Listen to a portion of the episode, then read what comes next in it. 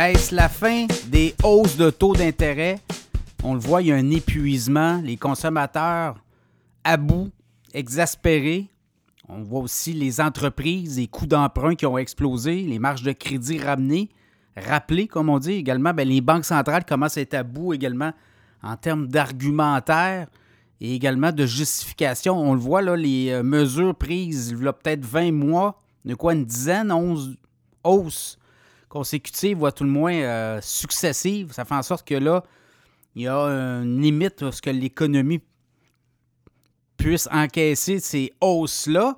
Et là, ben, je pense qu'on arrive au bout du bout, là. On le voit clairement, l'économie américaine aussi commence à donner des signes où là, l'impatience est au rendez-vous. Autre chose, on le voit, l'économie mondiale avec euh, ce qu'on a eu comme euh, récemment guerre euh, Hamas-Israël. Et là, ben, tout ça va avoir un impact, on nous dit, sur l'économie mondiale, pourrait ralentir. Donc, tout ça, c'est des facteurs qui seront pris en ligne de compte par les autorités monétaires, les banques centrales, tant au Canada qu'aux États-Unis. Et on a eu aussi récemment les chiffres sur l'inflation aux États-Unis, on le voit là, ça stagne. L'inflation, 3,7% pour un deuxième mois consécutif. Donc, euh, vraiment, les prix d'énergie qui ralentissent et c'est souvent l'énergie, l'alimentaire qui sont les, données, les clés.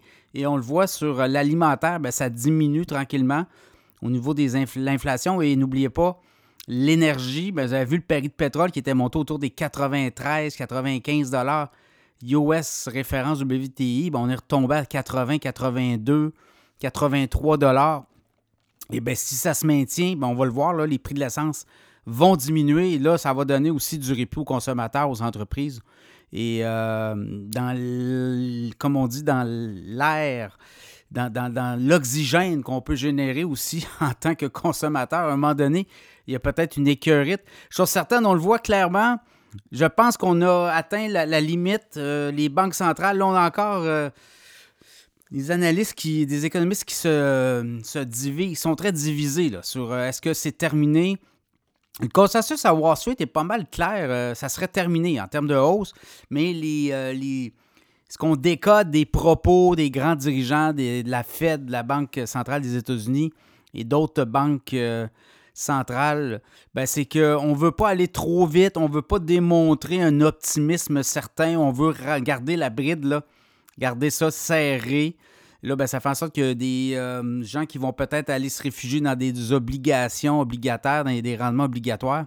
Donc, tout ça, moi, je vous le dis, certainement, euh, et c'est pas la première fois, là, je pense que c'est terminé. Je pense qu'au niveau des banques centrales, le Canada, on va annoncer qu'on gèle et que c'est terminé, ou à tout le moins, on va laisser entendre qu'on pourrait peut-être ajuster encore, mais vous le voyez clairement, au niveau de euh, l'économie canadienne, ben, c'est quoi? C'est quand même un trimestre négatif en termes de, de PIB, croissance. Il n'y a pas eu de la croissance au dernier trimestre. Est-ce qu'on va avoir une croissance là? Ça va être tout juste si on est capable de générer de la croissance. N'oubliez pas qu'on a quand même euh, une forte arrivée d'immigrants au Canada, donc ces gens-là génèrent l'activité économique.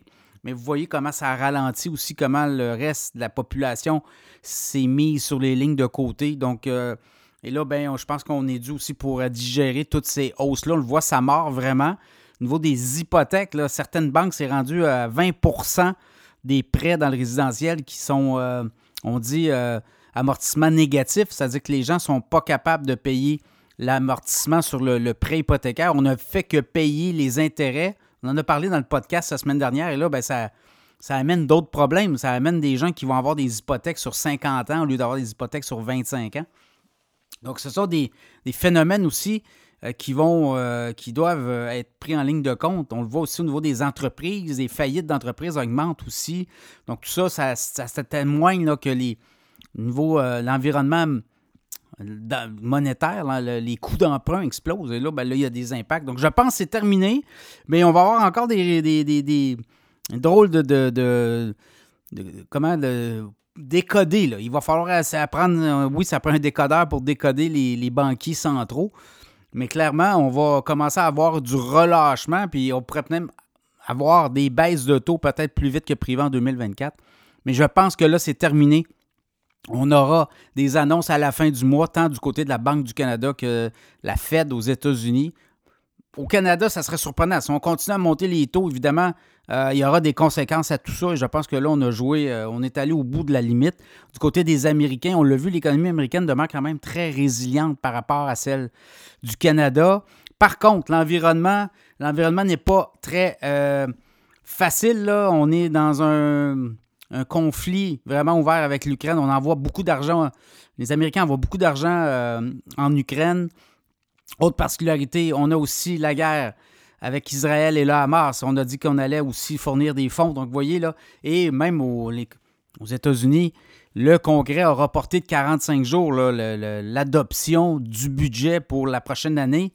Donc, ça fait en sorte que là, on va avoir encore des divisions au Congrès et ça pourrait encore amener beaucoup d'incertitudes. Et ça, ben, euh, l'incertitude ben on n'en veut pas. Alors, euh, je pense que pour les banques centrales, en tout cas, la Banque du Canada, c'est terminé. Il n'y aura plus de hausse. Par contre, aux États-Unis, possiblement peut-être une autre hausse, mais même encore beaucoup de divisions chez les économistes. Alors, évidemment, tout ça sera à suivre, mais je pense que le travail est fait. Là, on devra digérer toutes ces hausses et vivre dans des environnements de taux d'intérêt beaucoup plus élevés au cours euh, des euh, prochains trimestres.